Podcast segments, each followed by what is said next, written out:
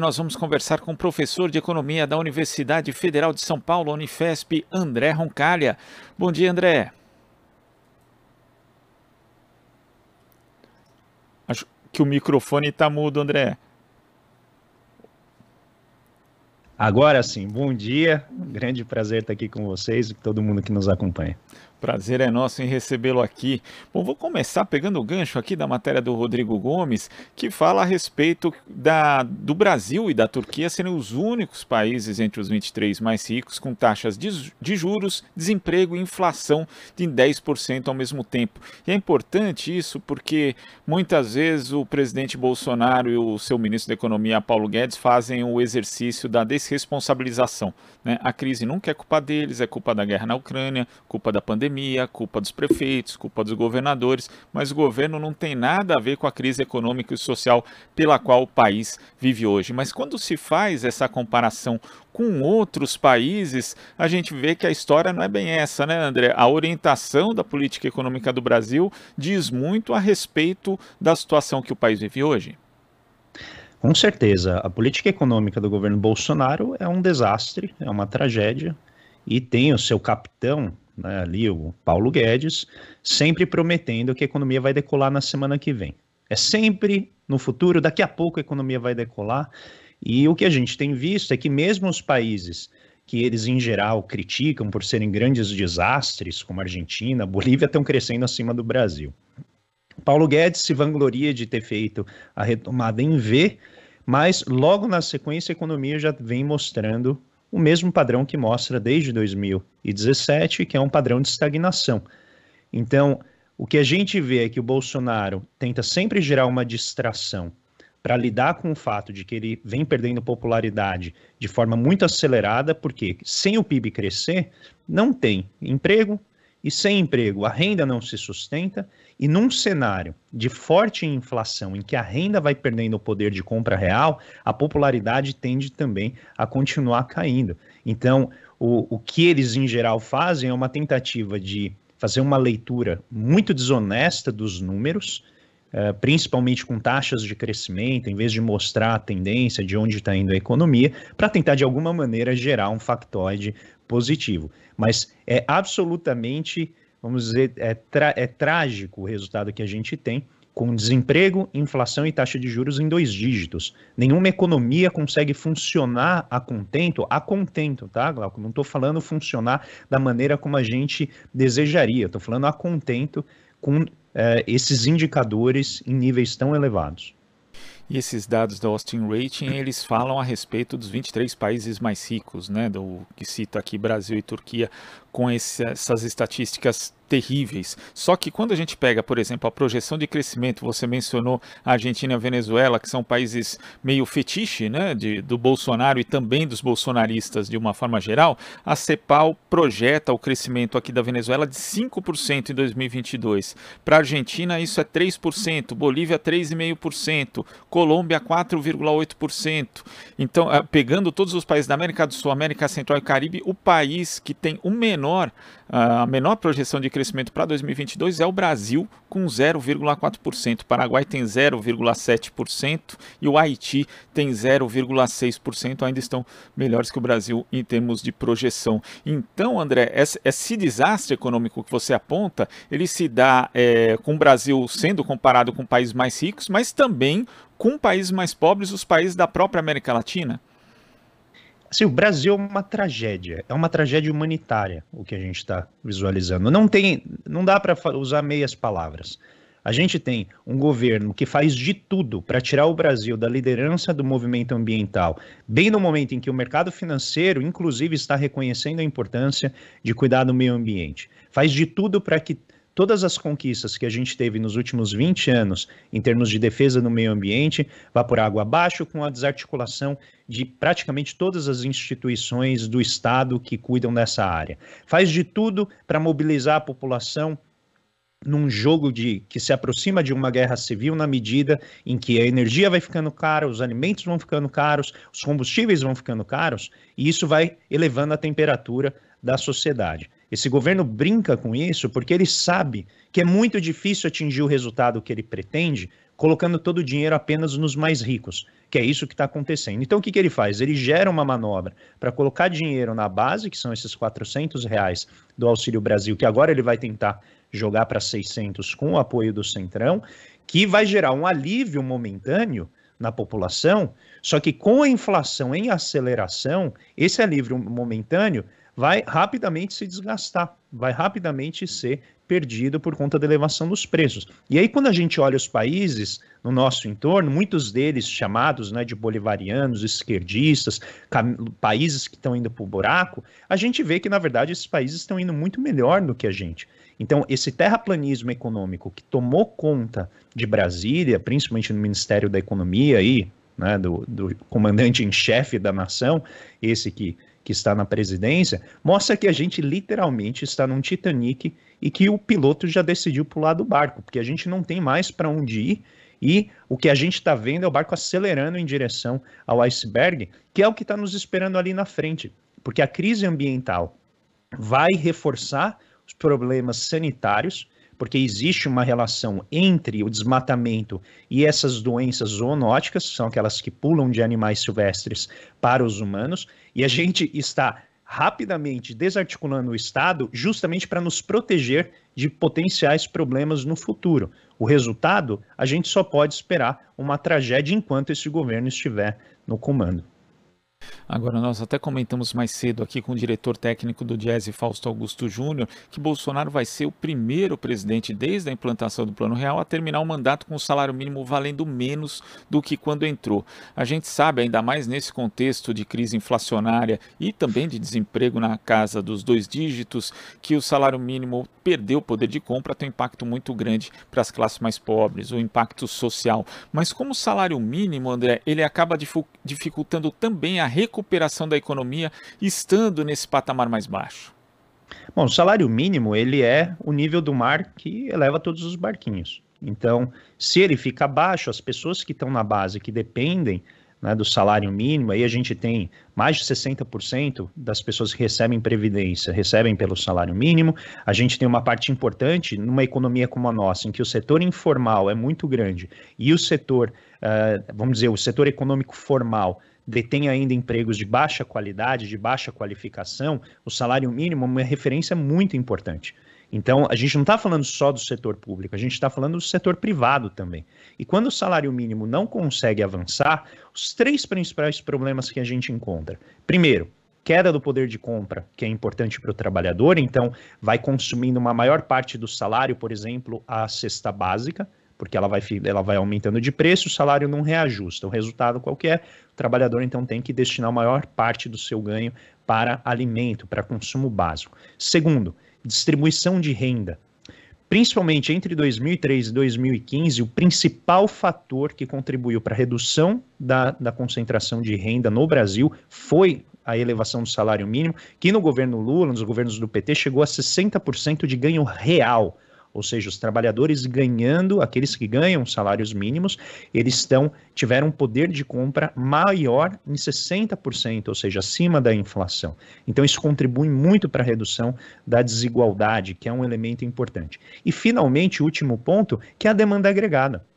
Se você não dá ganho de poder de compra para os trabalhadores que conformam grande parte da sociedade, Adivinha o que, que acontece? Eles consomem menos. No contexto em que todas as famílias estão endividadas até os dentes e não conseguem conseguir mais crédito com essas taxas de, de juros escorchantes, se você não dá renda para o trabalhador, a tendência é ele diminuir ou não aumentar consumo. E a gente precisa do aumento de consumo, porque, primeiro, a indústria não está com toda a sua capacidade instalada utilizada. Segundo, os serviços estão lutando para se reerguer. E a agricultura, pelo que está mostrando, tem capacidade né, de oferecer mais produção pela produtividade que tem, muito embora esteja sofrendo né, a distração ali e a, te, e a tentação de exportar produto para fora. A gente tem uma economia que pode funcionar bem se a gente der renda para o trabalhador. Foi isso que, que garantiu, apesar do Paulo Guedes dizer que não, a retomada em V de que ele tanto se, é, né, se vangloria. Porque ao dar o dinheiro do auxílio né, emergencial para tantas pessoas, o Brasil retomou rapidamente. Só que ele disse que não, ele disse que foram as reformas, não foi a renda do trabalhador. E eu nunca vi reforma institucional dar resposta tão rápida em tão pouco tempo. Porque, em geral, essas reformas, quando elas dão resposta, elas dão depois de muitos anos. E a gente viu a reforma trabalhista, o que ela tem causado: precarização, diminuição do salário, e a gente hoje está em mínimas do poder de compra real da massa de rendimentos do trabalho. Ou seja, não reajustar o salário mínimo é dar um tiro no próprio pé, e não é nem só do governo, é da economia brasileira. Porque o que a gente vai ver vai ser mais sucateamento de empresas, mais falências, mais dificuldade de retomar a atividade econômica no Brasil. E André, você já falou aqui em outras ocasiões da importância do papel do Estado na recuperação da economia. E agora nós temos aí a questão da privatização da Eletrobras, um tema que você tem tratado bastante também no seu canal no YouTube, e o desmonte da Petrobras também. Como isso acaba comprometendo o eventual futuro governo que não tenha uma orientação política econômica como tem o governo Bolsonaro, ficam menos instrumentos à disposição de um presidente que tenha essa visão distinta da economia? Ah, com certeza. A gente está diminuindo tremendamente o espaço que a economia brasileira tem de se erguer. Eu vou usar uma metáfora pouco adequada para mim, né? Mas se erguer pelos próprios cabelos, né? Então a gente não consegue, se a gente né, basicamente desmontar os instrumentos que a gente tem de investimento, e a Petrobras era um braço importantíssimo do, do investimento brasileiro. Ela representava uma fração enorme do investimento brasileiro, do investimento agregado. Então, na medida em que a gente desmonta essas empresas e vai secando literalmente essas empresas, drenando de recursos para pagar dividendos que não são tributados, a gente vai tirando o poder do Estado de ajudar a economia. Eu vou usar um exemplo simples de um dado que saiu essa, uh, esse final de semana sobre infraestrutura. E a infraestrutura é um investimento fundamental, porque ela gera muitos empregos, gera uma renda persistente no tempo, porque demora muito tempo para fazer essas obras, e ela, além disso, reduz custo do setor privado, melhora a qualidade de vida, porque organiza melhor a vida nas cidades, nas estradas, nos portos, melhora todo o fluxo econômico da economia. E o que foi mostrado que desde 2017 para cá, o investimento público em infraestrutura vem caindo. E adivinha o que aconteceu com o investimento privado? Segundo a, a cantilena liberal, ele deveria ter aumentado, porque o Estado sufoca o setor privado. Pois é, ele ficou estável, não mudou nada, literalmente ficou parado no tempo, mesmo com a redução abrupta dos investimentos em infraestrutura por parte do Estado. Em outras palavras, o setor privado, se não tiver o apoio do Estado garantindo a segurança dos investimentos públicos que vão gerar receita para ele, para o setor privado, ele não vai investir. E a gente sabe disso pelo menos desde 1936. Pelo menos. A gente sabe mais até antes do que isso, mas certamente desde 1936, com a obra do John Maynard Keynes, a gente já sabe disso. E a gente fica insistindo nos mesmos erros, achando que se esperar mais um pouquinho, tentar mais um pouquinho, isso vai dar certo. Que a realidade vem mostrando é que não dá. E finalmente, Eletrobras, Glauco, é muito simples. A gente está sacrificando um elemento fundamental do crescimento econômico e da vida em sociedade, que é a eletricidade, que é um bem antigo, é do final do, do século XIX. Não é nada de muito sofisticado que a gente precisaria, ainda mais com a riqueza natural que o Brasil tem, para oferecer fontes alternativas de energia elétrica para o Brasil. A gente fica patinando nisso, tentando inventar a roda, achando que o setor privado vai resolver parte de um setor que é incrivelmente complexo, que precisa de coordenação, que precisa ter um planejamento para expansão, porque adivinhe, se você não tiver uma rede um setor elétrico que cresce junto com o país, o país não cresce. Sem eletricidade, a gente não avança. E o que a gente está fazendo? Está desmontando uma empresa que tem um poder brutal de coordenação de toda a nossa rede elétrica nacional, que pode integrar, permitir o ajuste e a inclusão de fontes alternativas de tecnologia de, de energia, e a gente está rifando essa empresa por um preço muito abaixo do que o mercado va valoraria se fossem considerados todos os elementos, sem contar os problemas geopolíticos que emergem por conta da eletronuclear, por conta da Itaipu binacional, que é a relação nossa com o Paraguai, e sem contar o fato de que a gente está trazendo uma matriz suja, que são as termoelétricas, que usam gás natural, sem que a gente considere a transição do Brasil para energias mais limpas. E com um detalhe, essa energia de, da termoelétrica vai ser muito mais cara. Ou seja, a gente está tornando o nosso crescimento econômico menos eficiente do ponto de vista energético, com claros danos ambientais, exatamente no momento em que o mundo está olhando muito feio para países que não cuidam da parte ambiental. E qual que é o drama? É que a gente tem um potencial de produção de energia limpa que praticamente nenhum outro país no mundo tem. E a gente, mais uma vez, não vai aproveitar a riqueza que o nosso país pode oferecer. André, quando você aborda essa questão da falsa dicotomia entre investimento público e investimento privado, como se um sufocasse o outro, a gente lembra sempre aqui do exemplo dos impactos da crise de 2008 e 2009 e como o Brasil lidou naquela época, com a utilização inclusive da Petrobras dentro de um projeto de desenvolvimento nacional e ali o investimento público acabou gerando investimento privado em setores importantes, por exemplo, como da indústria naval. Então isso mostra que é possível fazer, precisa ter mesmo orientação por parte do governo, André? Precisa retomar a palavra planejamento. A gente, infelizmente, perdeu não apenas a capacidade de fazer planejamento, mas a gente perdeu a capacidade de tolerar essa palavra. E eu estou falando aqui, não no caso aqui da TVT, mas estou falando da grande imprensa. Não se fala mais nisso. Só se fala em planejamento quando algum bem falta e bate lá na classe mais rica. Aí eles falam, ah, por que, que não planejou?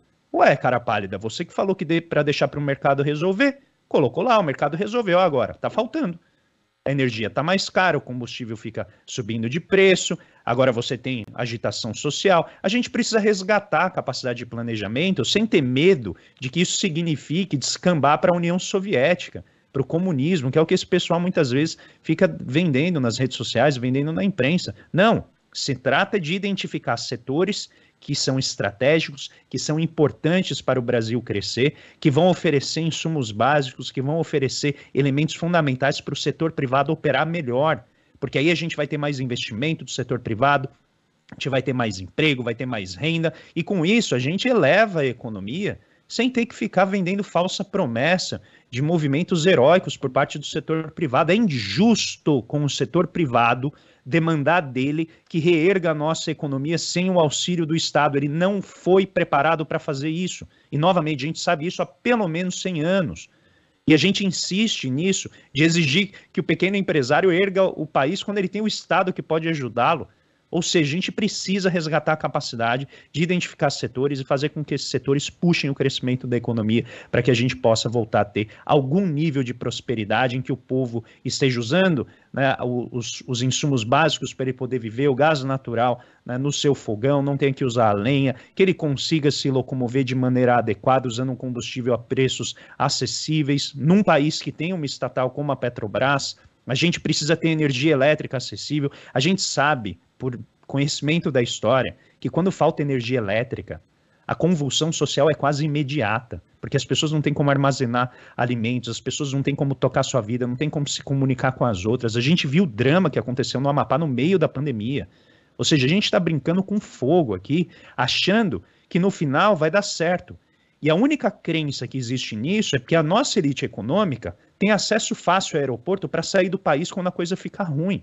E é o que a gente já está vendo há anos.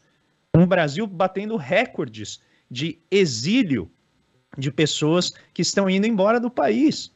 Em geral, são pessoas de alta renda, não são pessoas né, de, de, classe média, classe média, classe média baixa. Não, a gente está falando de pessoas de alta renda. Então, a combinação do modelo econômico é altamente danosa para quem está na base da distribuição de renda e altamente benéfica para quem está no topo, porque quem está no topo tem uma opção de saída.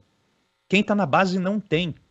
E este é o problema. A gente precisa cuidar do nosso país sempre pensando nas pessoas que estão em condição mais vulnerável. E para isso, não tem como abrir mão do Estado. Eu sei que tem muita gente que gosta de acreditar que o setor privado vai fazer tudo isso heroicamente sozinho.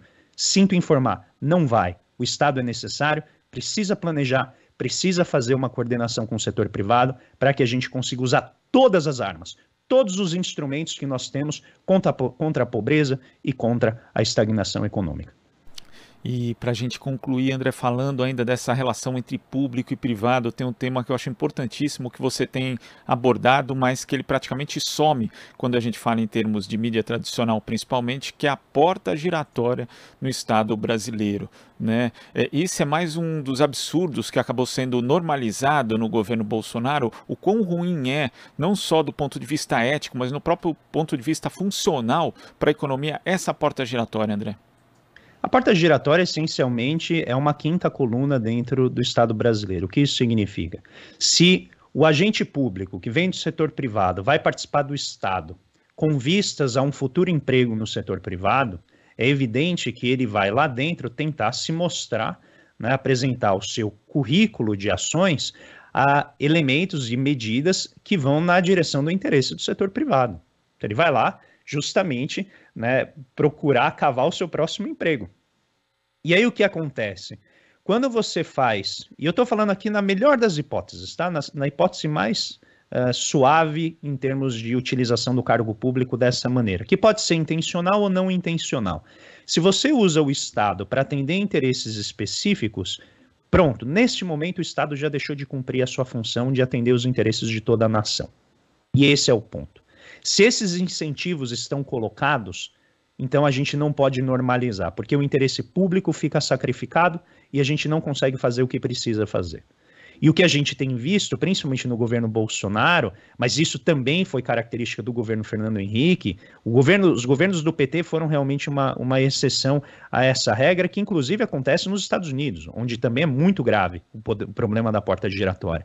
Mas no governo Bolsonaro é algo muito desabrido, muito escancarado, em que as pessoas uh, vão trabalhar no governo, e aí a gente tem desde Mansueto Almeida, Paulo Webel, todas essas pessoas que eu também tá lá na, na, na, live que eu fiz no Conexão Xangai com o Wallace Moreira e o Eduardo Costa Pinto, e que saiu uh, ontem uma reportagem do Paulo Montorim na, no Brasil de Fato sobre isso. A gente tem uma, um fluxo incessante de pessoas que vão para o Estado, né, se mostrar como grandes defensores do, da, da eficiência econômica no Estado, que é basicamente destruir o Estado. É basicamente desarticular o poder de política econômica do Estado para poder se mostrar para o setor privado, seja para as grandes empresas de energia elétrica, para os grandes. Uh, uh, para os grandes fundos de pensão, para os grandes bancos, olha, eu sou um bom empregado aqui, atuei em seu favor. E a gente vai minando a capacidade da política pública de atender o interesse coletivo. Isso aparece no caso da Petrobras, no caso da Eletrobras, no caso né, de, de, todo o desmantelamento do, do, sistema de proteção social, principalmente a questão do salário mínimo, que afeta a economia inteira, nas privatizações, no marco do saneamento. Quando você vê as pessoas que estão saindo do governo e indo trabalhar, por exemplo, em empresas de setores em que elas atuaram quando estavam no governo, isso é escancarado é escancarado. É, é basicamente desarmar o Estado para atender ao interesse público e se tornar efetivamente uma agência de interesses privados de empresas que vão contratar agentes de Estado quando eles saírem.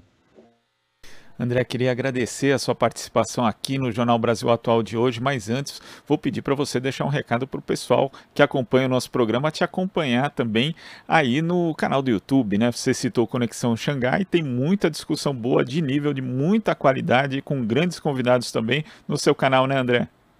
Exatamente, agradeço muito, Glauco, por essa oportunidade. Então, quem puder ir lá me seguir no André Roncalha aqui no YouTube, tá? O meu canal, mas também estou nas redes sociais, sempre na peleja diária ali com o pessoal né, sobre economia, sobre a sociedade, no Twitter, no Instagram. Procurem lá André.roncalha no Twitter e André Roncalha no, no. Desculpa, André Roncalha no Twitter e André.roncalha no Instagram. Me sigam, vamos né, engrossar esse caldo aqui de discussão, porque a gente tem um combate muito importante pela frente, que é resgatar a capacidade do Brasil de voltar a ter prosperidade para a sua população. Um grande abraço, muito obrigado novamente pela oportunidade de falar aqui para vocês. Abraço. Conversamos, abraço, conversamos aqui com o professor de Economia da Universidade Federal de São Paulo, Unifesp, André Roncalha. Você está ouvindo Jornal Brasil Atual. As notícias que os outros não dão.